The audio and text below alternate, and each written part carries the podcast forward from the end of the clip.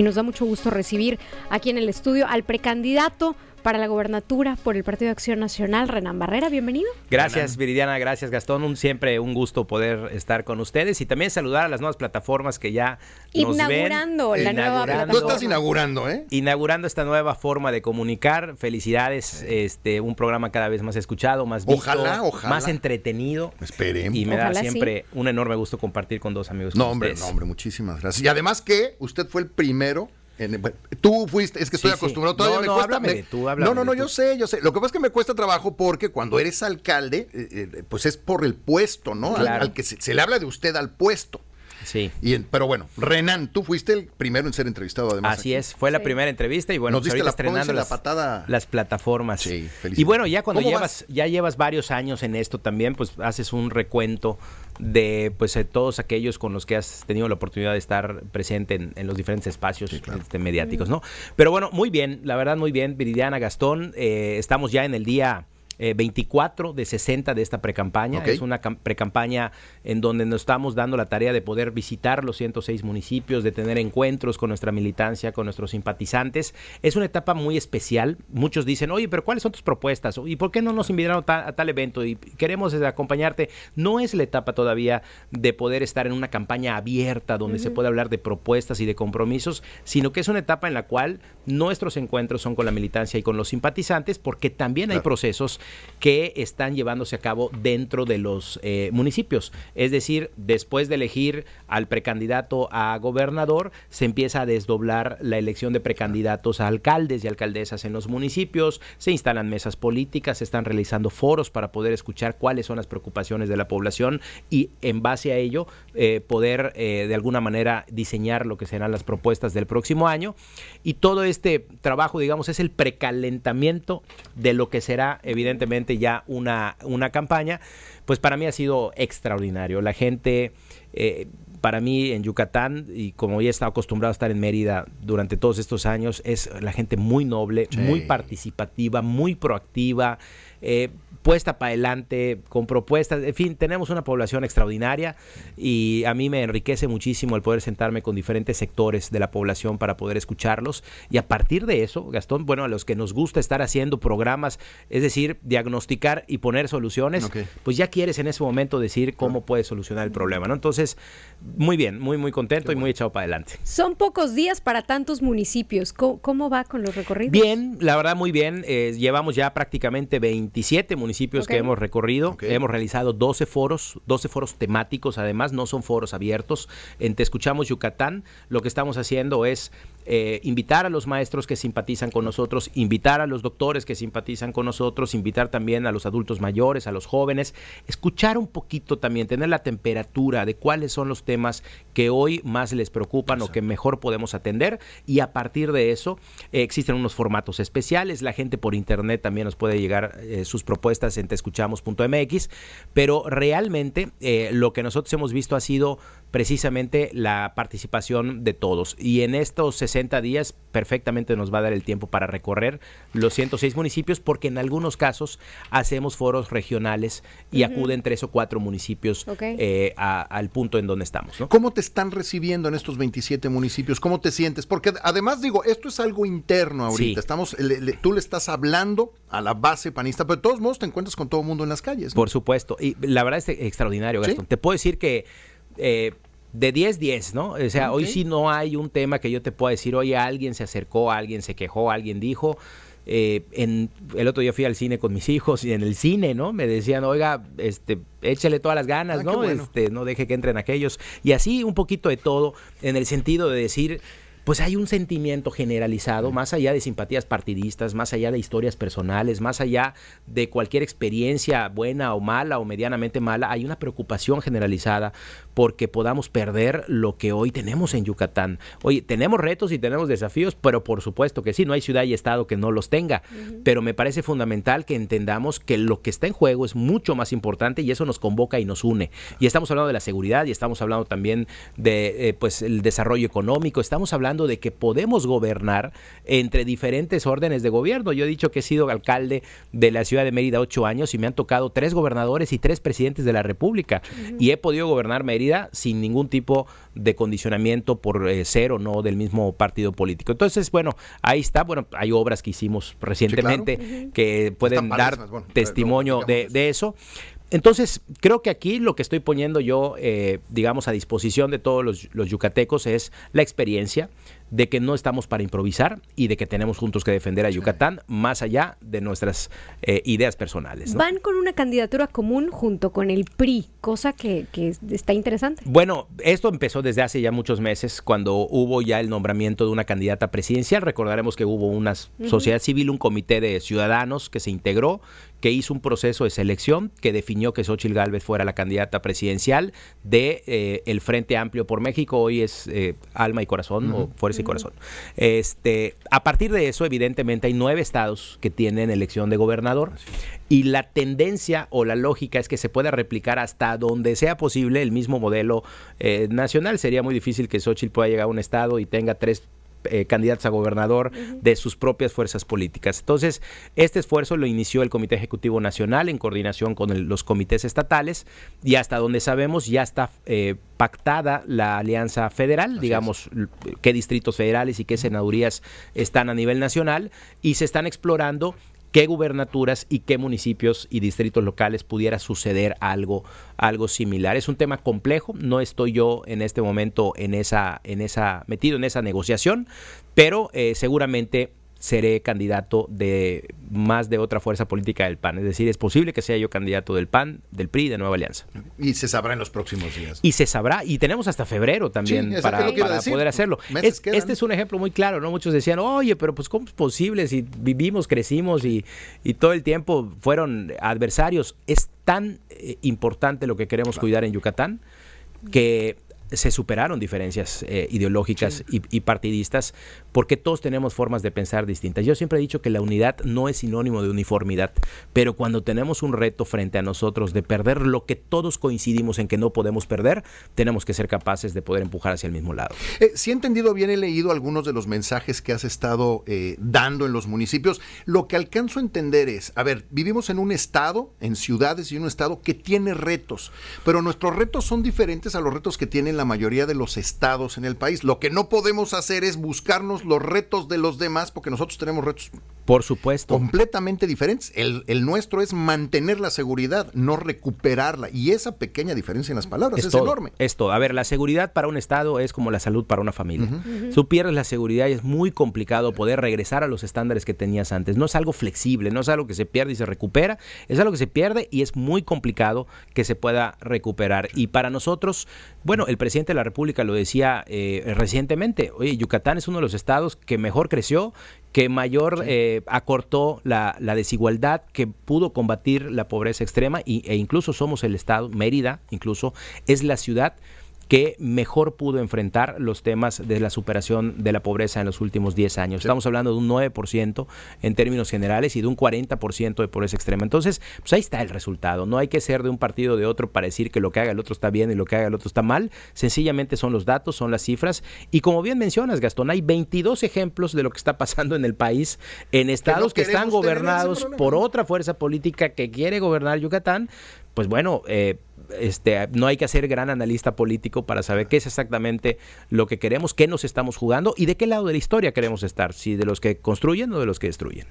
Oye, Renan, el, estar en pre-campaña y en campaña es algo que trastoca tu vida familiar. ¿Cómo, ¿Cómo le haces? ¿Te sentaste con los niños? Le dije, oigan niños, ahí vamos de nuevo. ¿Cuál fue el...? Es muy simpático. Porque además te vi el otro día en la plancha, estabas ahí, uh -huh. te estaban abusando de ti. Yo ya no puedo cargar de caballito sí, sí, a nadie. bueno, me dolió dos días el, el cuerpo. el caballito. Caballito. Es que traías, ¿no? Eh, eh, sí, les sí. encanta que yo los cargue, que los ponga en los hombros. Y la verdad es que lo hago a pesar de que me duela, porque sé que a lo mejor...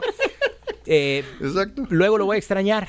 ¿no? Este, y, no quiero que quede de mí que me pidieron y yo dije que no, así que yo me lo subo a los hombros y corro con ellos. Sí, no, sí, lo vi, lo vi. Los llevé ahí al, parque La Plancha. ¿cómo, cómo, cómo equilibrar eso? Qué difícil, ¿no? Mira, es, es difícil, nunca ha sido fácil, eh, porque sacrificas mucho tiempo, porque tienes muchas, eh, una agenda muy intensa, porque te pierdes a veces eh, un partido de fútbol o te pierdes también un festival de la escuela o te puedes perder una reunión familiar, pero eh, mis hijos están muy conscientes. Yo, incluso desde que fui regidor, entré soltero de regidor en el 2007, me casé en el 2009, luego fui diputado local. Diana me ha acompañado en esto a lo largo de, de, toda la vida. Ella hace campaña conmigo también. Nos concentramos mucho en esa primera administración hasta el final, eh, cuando nació Renan, al final de mi primera administración, en agosto. En campaña? No. Él nace en julio del 2015 y yo dejo la alcaldía en, en, agosto del 2015. O sea, tenía un mes, estuve en mi tercer informe de gobierno con semanas de nacido.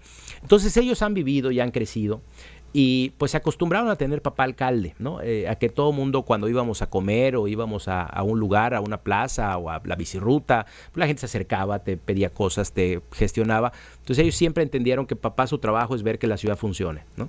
Cuando yo dejé ese alcalde me acompañaron eh, pues se pusieron tristes, ¿no? Porque dijeron, oye, papá, ya te despidieron. Le digo, no, hijo, voy a, voy a entrar a un nuevo, voy a entrar a un nuevo reto, ¿no? Este, voy, voy a entrar a un reto en donde lo que yo hacía en Mérida, pues ahora lo quiero hacer en, todo el estado. Y pues están. Y dijeron que sí, o dijeron, que sí, vamos, vamos a apoyarte. Este y Renan esposo, ¿cómo, cómo, cómo lo toma la, esposa? Porque digo, igual y reclama que ya no hay date night o cómo, claro, funciona por supuesto. Nos hemos organizado bien. Eh, Diana es muy, es muy comprensible, pero sí también, eh, digamos, ella me pide, pues ponen la agenda, así como hay agenda para ir a Tatsu y para ir a ah, Chumayel, pues ponen la agenda que vayamos a cenar tú y yo solos, ¿no? Este, al cine o a ir a a tomar una copa con los amigos o disfrutar un rato con la familia. Y la verdad es que sí, eh, lo hemos logrado equilibrar bien. Siempre faltará tiempo, porque siempre hay muchas cosas por hacer. A Diana le gusta mucho bailar, le gusta mucho ir a los conciertos, y pues yo trato de acompañarla cuando es posible. Y, pero pues nos llevamos muy bien y pues, afortunadamente es, se entiende que son también etapas y ciclos, ¿no? Hay etapas más intensas que otras y hay ciclos también en los cuales pues tengo que estar concentrado, como ahorita en la pre-campaña, en lo cual pues son los días son contados y cada día vale oro, ¿no? De, la sensación que tienes ahorita que estás platicando con todos y todas en Yucatán, ¿hay algo en especial que les duela en el resto del estado que no nos duela aquí en la ciudad o viceversa? Yo creo que hay varias cosas. Eh, te podría decir que uno de los temas que a mí más me, apasiona y con los que más contacto he tenido es con la gente que se dedica al campo. Okay. Y me he reunido con pescadores, me he reunido con productores de Nequén, me he reunido con citricultores de Oshkushkap y todos están en la misma dinámica de necesitar un poquito más de apoyo del gobierno. Eh, y, y, digo esto porque es algo muy sencillo, Gastón. No hay un país en el mundo que no tenga un subsidio a los productos primarios. Entonces, el, balance que yo hago es, si no hacemos que el campo sea negocio para los que lo trabajan, pues en una o dos generaciones se van a dedicar a otra cosa. Van a dejar de trabajar. Claro, van a decir, oye, abuelito, pues la verdad es que yo te veía todo el año sembrando, este, pasando temporales, eh, viendo que se inundaba tu cosecha y que luego llegaba alguien y te macheteaba tu precio. Entonces, hay cosas muy interesantes, Gastón. Por ejemplo, con los productores de Nequén, que decían, ya no estamos vendiendo nuestro Nequén nosotros que estamos produciéndolo en Yucatán, porque con la, con la reducción del precio del dólar resulta más ah. conveniente comprarlo en Brasil.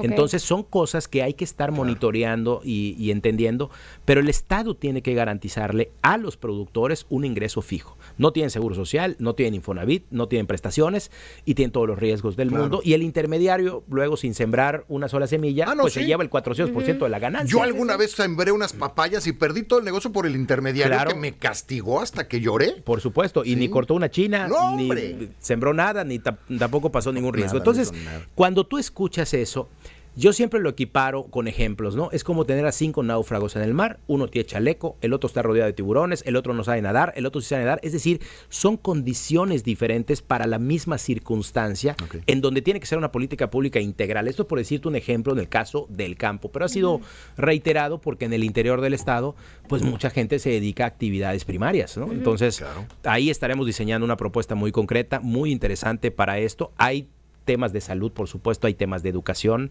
hay temas que tienen que ver con la seguridad también, que aunque somos un Estado muy seguro, pero sí hay puntos en los cuales en el Estado hay que reforzar. Entonces, creo que eso me está dando una visión muy clara de lo que hay que hacer en el... Fíjate, te, interrumpo un momentito, desde el INEGI nos escriben y nos dicen, oigan, acaban de salir el Censo Agropecuario 2022 para que se lo den al licenciado Barrera. Ah, por supuesto que sí. y a mí me encanta ver... Llegar, se lo hacemos llegar. Digamos, pasado. Eh, eh, hacer política pública y dar propuestas, Gastón, precisamente tienen que basarse en diagnósticos, en cifras y en datos, no en lo que uno crea que cree que puede hacer, sino que tiene que haber un método científico para poder hacer que las cosas funcionen. Y un dato muy interesante, me decía un productor de Nequén, cuando haga programas de gobierno, me decía, no nos den dinero a fondo perdido. Tú dirías, lo contrario. Claro, eso es lo que quieren, ¿no? Oblíguenos a devolverlo, porque si no, si no nos obligan a devolverlo, no lo trabajamos.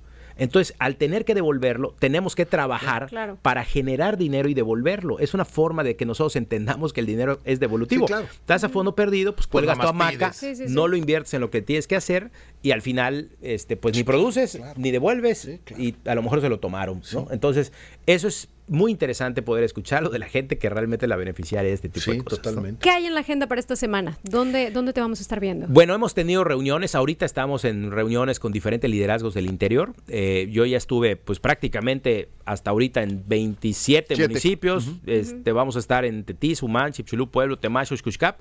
Y vamos a continuar con este tipo de reuniones.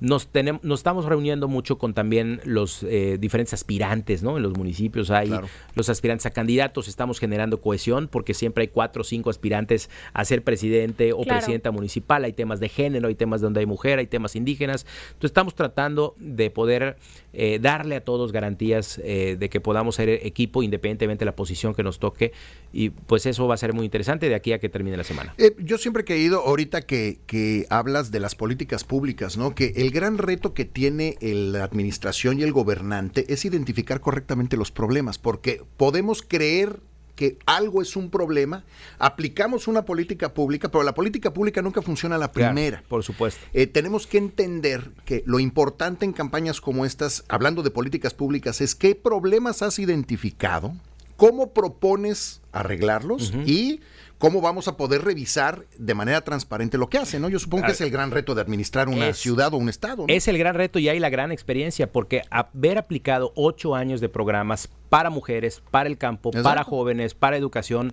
para muchos temas que desde el ayuntamiento impulsé, me permite tener muy claro saber qué puede funcionar y qué no ha funcionado. E incluso yo le llamo acupuntura social. Mm. Algunos me dicen, ¿por qué esa acupuntura social? Porque si lo equilibramos a lo que es la, eh, pues esta práctica milenaria de la acupuntura, es poner alfileres en donde están los dolores del cuerpo, para sanarlos, ¿no? Entonces, en política pública, yo le llamo acupuntura social a ponerle soluciones a los dolores específicos que tienen segmentos de la población y estratos de la población. Pero lo difícil es atinarle en dónde es donde le duele, porque a veces se ve fácil. Sí. Pero eso es complejo, requieres de un equipo de visión y de un montón de cosas. Sí, por ejemplo, el, nosotros cuando descubrimos que había un déficit de atención a nuestros adultos mayores, fue cuando creamos el eh, Armonía fue cuando se hicieron ya no pensar en que atender a nuestros adultos mayores sea solamente un tema de albergue, sino pensar en que puede haber un centro de convivencia para los adultos mayores. Entonces van a jugar dominó, eh, tienen coro, eh, hay clases de canto. Entonces ahí hay una política pública. Llega la señora en su coche, ¿no? O sea, no, no tiene que ser un indigente, no tiene que ser alguien están buscando centros de convivencia, centros de vida, centros de plática, toman clases de cómputo, hay tai chi, hay ejercicio, hay rehabilitadores,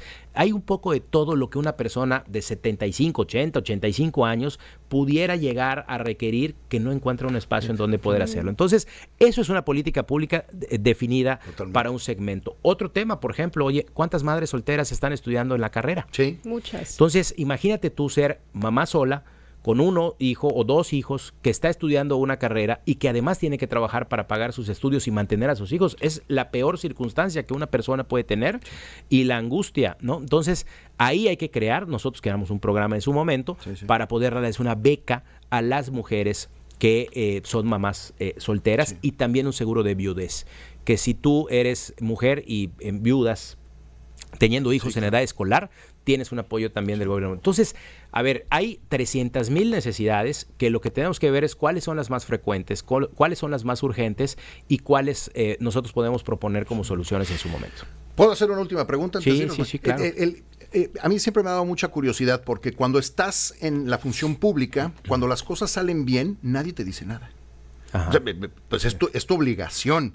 Pero qué difícil es el poder seguir avanzando, identificando correctamente los problemas y que nunca llegue alguien y te diga, oye, muchísimas gracias por esta idea.